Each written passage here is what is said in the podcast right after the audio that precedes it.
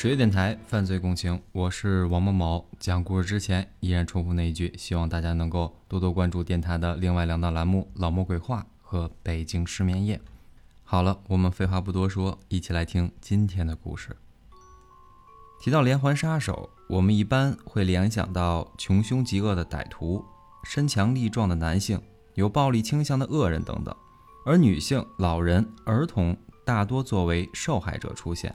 而我们今天讲的故事是有关一位女性连环杀手，她不但看起来慈祥和蔼、人畜无害，并且是一位六十八岁高龄的老人。但就是这样一位老太太，竟然在十五年里杀害过最少十一个人，并且碎尸吃掉了死者的内脏。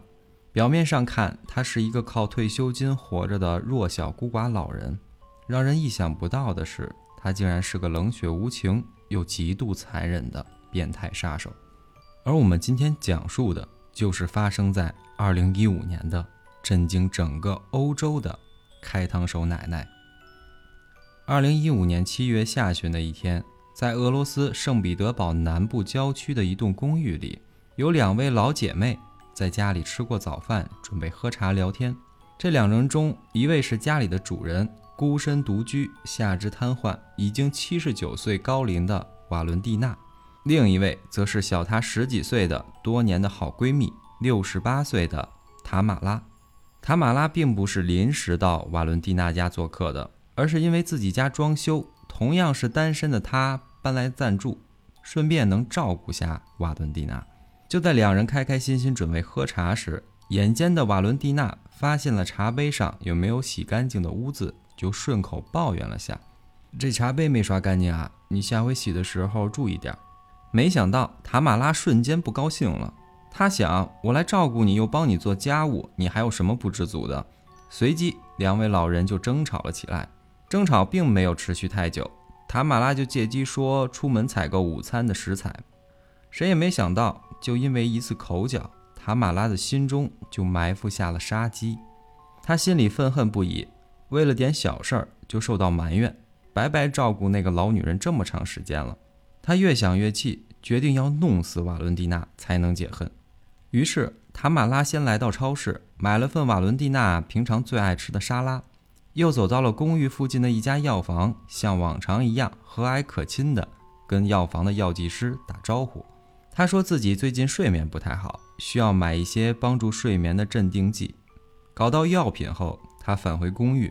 在厨房里把药片融化，并拌到了沙拉里，端给瓦伦蒂娜吃。毫不知情的瓦伦蒂娜心想，到底是自己的老姐妹，不计前嫌，就毫不犹豫地吃下了那盘沙拉。老人年纪大了，吃东西也分辨不出来什么味道，只是吃到一半的时候，才觉得今天的沙拉怎么有点苦啊？他质疑地问塔马拉：“这沙拉是不是坏了？味道不对啊？”塔马拉还劝他。有什么不对？这是超市的新鲜食材，你别浪费了，快吃。越吃越不对劲的瓦伦蒂娜终于放下了叉子。就在这时，伺机已久的塔马拉忽然上前抓住了瓦伦蒂娜的下颚，把剩下的沙拉使劲地往她嘴里塞，一边塞一边愤恨地说：“都给我吃了！你这个可恶的老女人，你都给我吃下去！”这还不算，就在瓦伦蒂娜无力挣脱、快要窒息的时候。塔马拉又迅速地跑到厨房，把剩下的药片往瓦伦蒂娜嘴里塞，直到瓦伦蒂娜无力反抗，晕厥过去。紧接着，塔马拉把瓦伦蒂娜从椅子上拖了下来，准备把她拽到浴室的浴缸里，给她彻底的了结。没想到，已经昏迷的人身子特别沉重，拖起来很费力。塔马拉好不容易把瓦伦蒂娜拖到了浴室，却怎么也没有办法把她再抬进浴缸里了。于是，塔马拉再次拖拽还在昏迷中的瓦伦蒂娜，把她拖到了厨房里。为什么他要想把人拖到浴缸里呢？因为塔马拉想要彻底的杀死瓦伦蒂娜，并且将她肢解。如果在浴缸里进行的话，血液就不会溅得到处都是，就会顺着浴缸的下水管被冲走。讲到这里，大家是不是觉得这个老太太不太一般了？杀人方法都显得如此专业。没错。因为这不是他第一次杀人了，他前面已经有了足足十次的经验了。瓦伦蒂娜是他在十五年内杀过的第十一个人。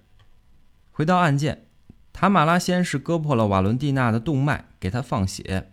放血的伤口被很精准地控制好，血液直接流向了厨房地面的下水口里。就在等待放血的时候，塔马拉心里平静了下来，看着跟他作对的老女人慢慢走向了死亡，他的内心得到了极大的满足。他走到客厅的酒柜里，开了瓶酒，边喝边静静地等待着瓦伦蒂娜的血被放干。实际上，在争斗的过程当中，瓦伦蒂娜并没有死亡，只是昏迷了过去。加上体内镇定剂的作用，让他没有丝毫的知觉，而是在大量失血之后才结束了生命体征。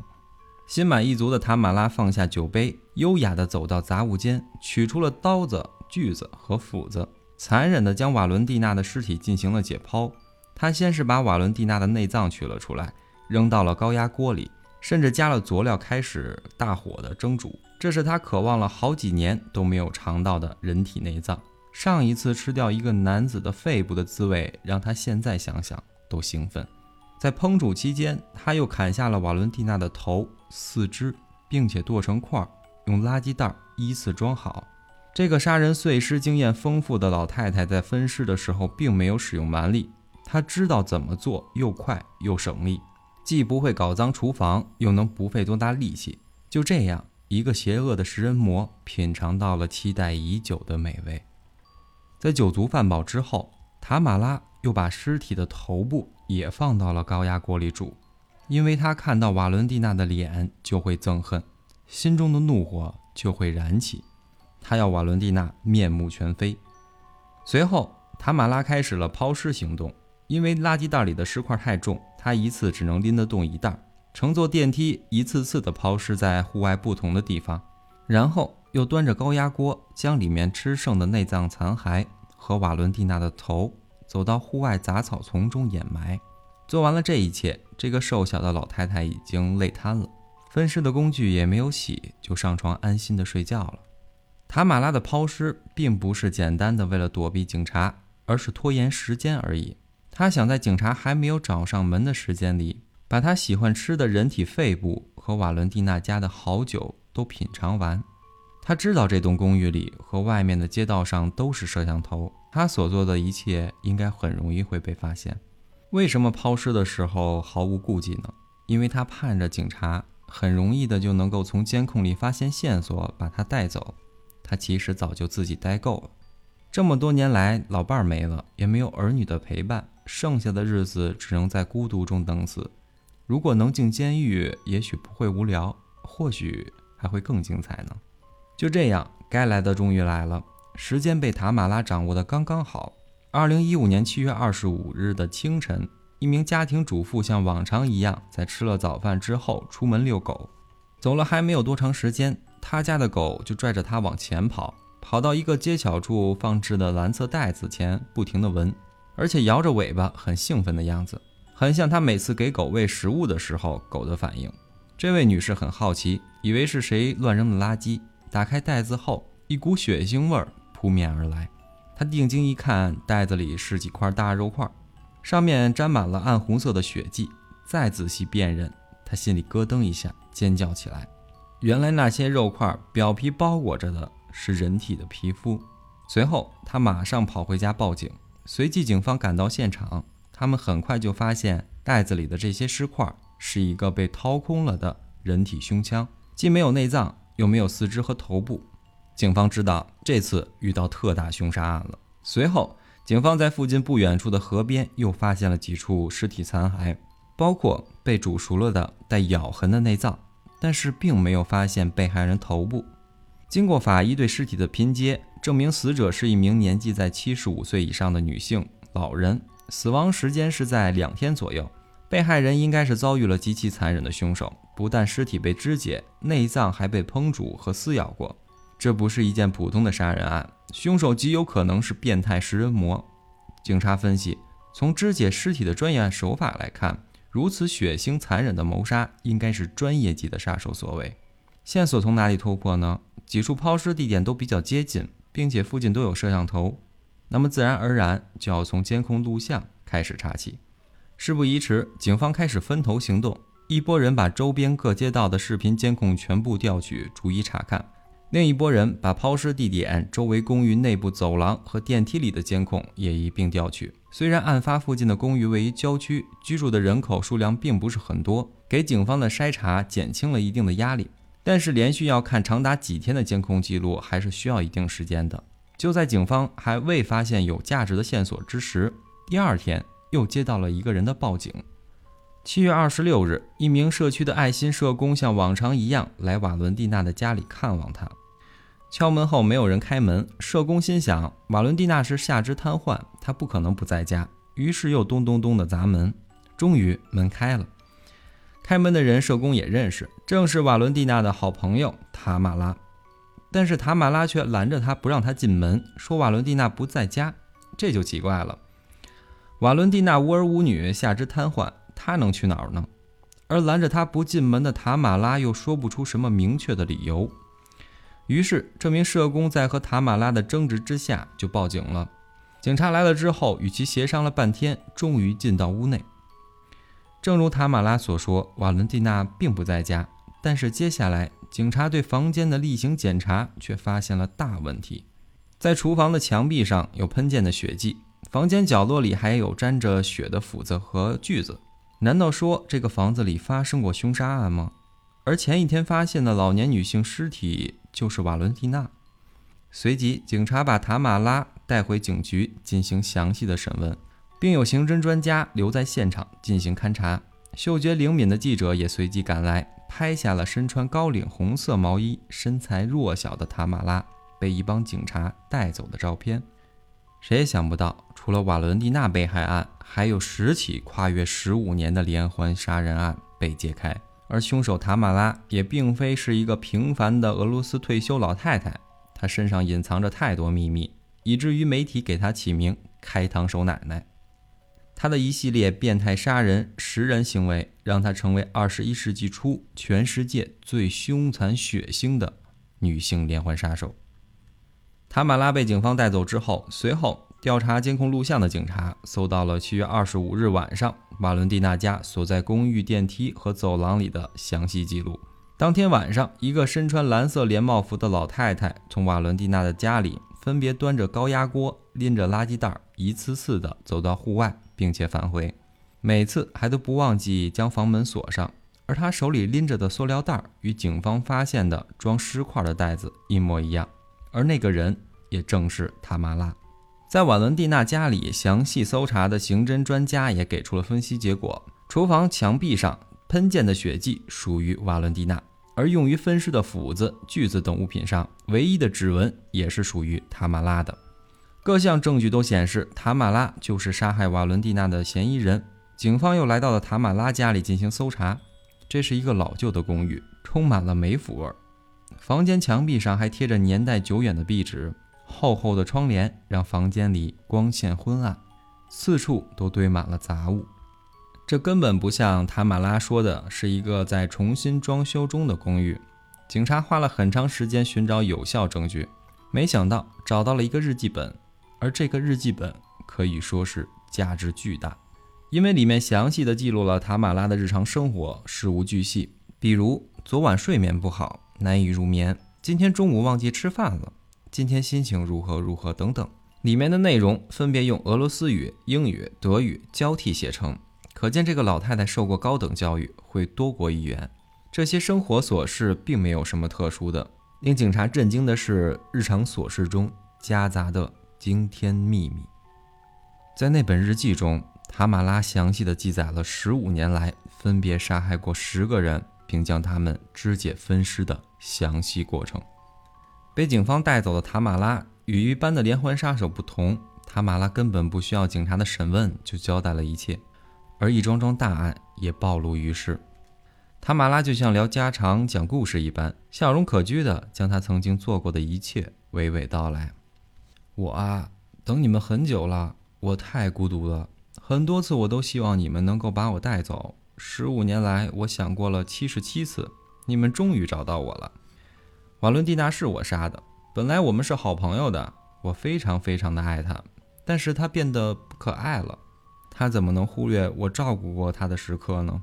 因为一个脏杯子就呵斥我，真是可恶。既然她不乖，我就杀了她。以前那些让我不开心的人、影响我心情的人都被我杀了。他们真是该死，犯下了不可饶恕的错误。只有让他们死，他们才能接受应得的惩罚。没有人能够影响我的心情，没有。那些可恶的人、让人憎恨的人，没有理由活在这个世界上。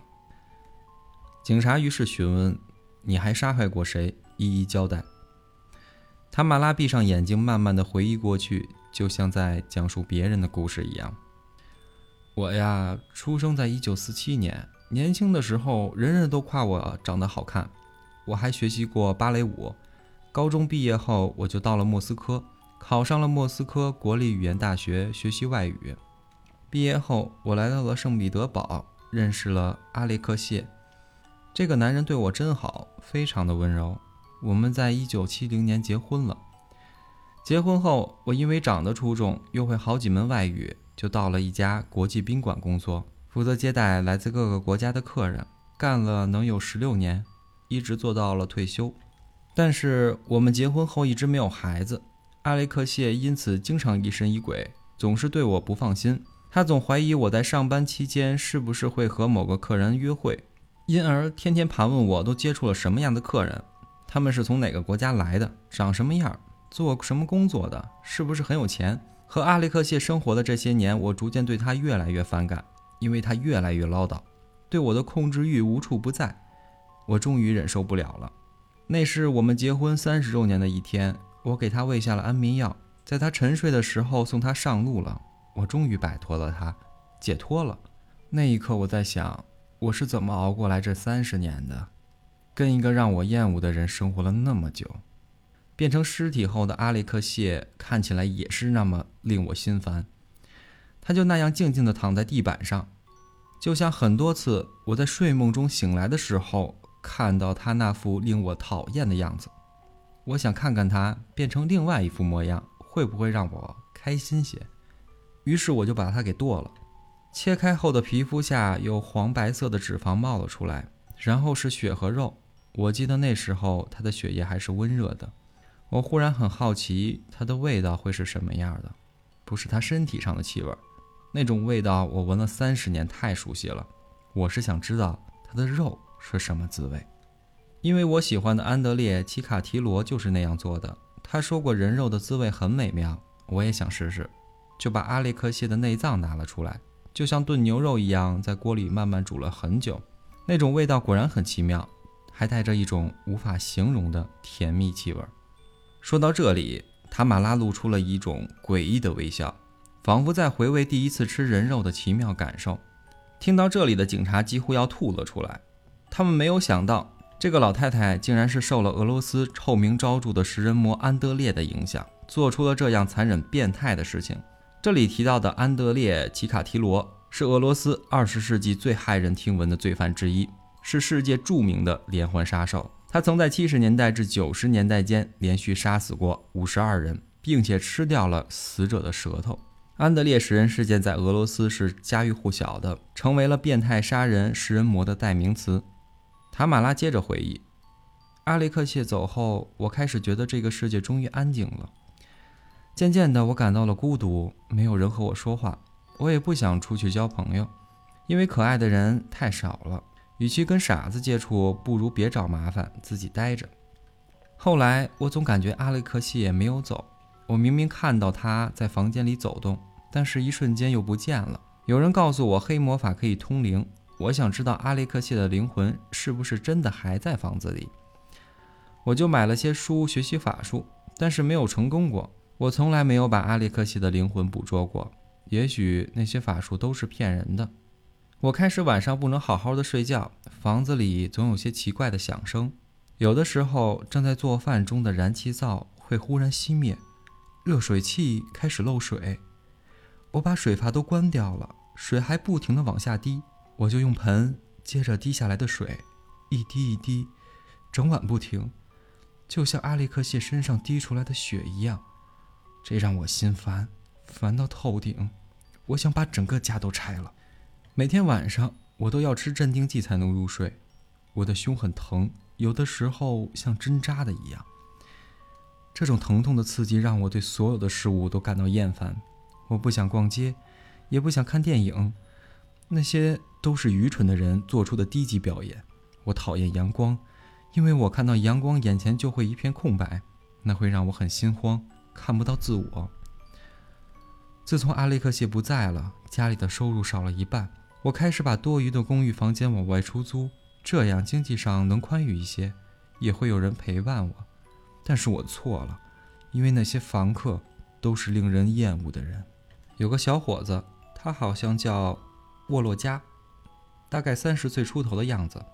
第一次他上门租房，我们聊了很久，他看起来还算正常，没有让人讨厌的样子。我决定把房子租给他，但是他太邋遢了，洗澡后也不擦地，把浴室里的水踩得到处都是，房间里的垃圾也不收拾，这让我无法忍受。我提出让他打扫好房间，他却说东西乱不代表脏。你说这是什么鬼话？他住着我的房子，还跟我对着干。那一天，当我再次提醒他时，他竟然冲我咆哮，语气中充满了不尊重。那我就让他知道什么是有教养，什么是有礼貌。我骗他吃了我煮的菜，他吃饭的时候一副很贪婪的样子，好像没有人教过他餐桌礼仪一样，狼吞虎咽，非常粗鲁，充满了野蛮的吃相，真是让我恨到了极点，已经不能用厌恶来形容了。在他回到房间睡着后，我用备用钥匙打开了他的房门，送他上路了。然后我把他的肉放到锅里煮熟。我来给他示范刀叉应该怎么用，肉又是如何切成片再送到嘴里的。塔马拉接下来的讲述因为过于详细，令人发指。俄罗斯警方决定不予公布，以免造成人们的恐惧和心理不适。塔马拉供述，他与日记本里记载的内容相同，都显示她曾经杀害过十个人，包括她丈夫的母亲。这些受害人中无一例外都是塔马拉身边的人。